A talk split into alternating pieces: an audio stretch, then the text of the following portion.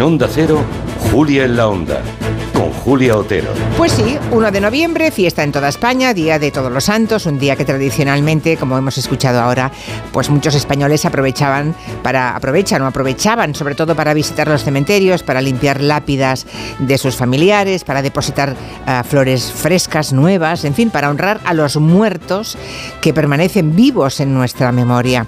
Usamos el tiempo pretérito porque es que parece una tradición menguante. Poco a poco nuestra relación con la muerte se está volviendo todavía más distante, más aséptica. En la conversación pública, fíjense que es un tema entre incómodo y tabú.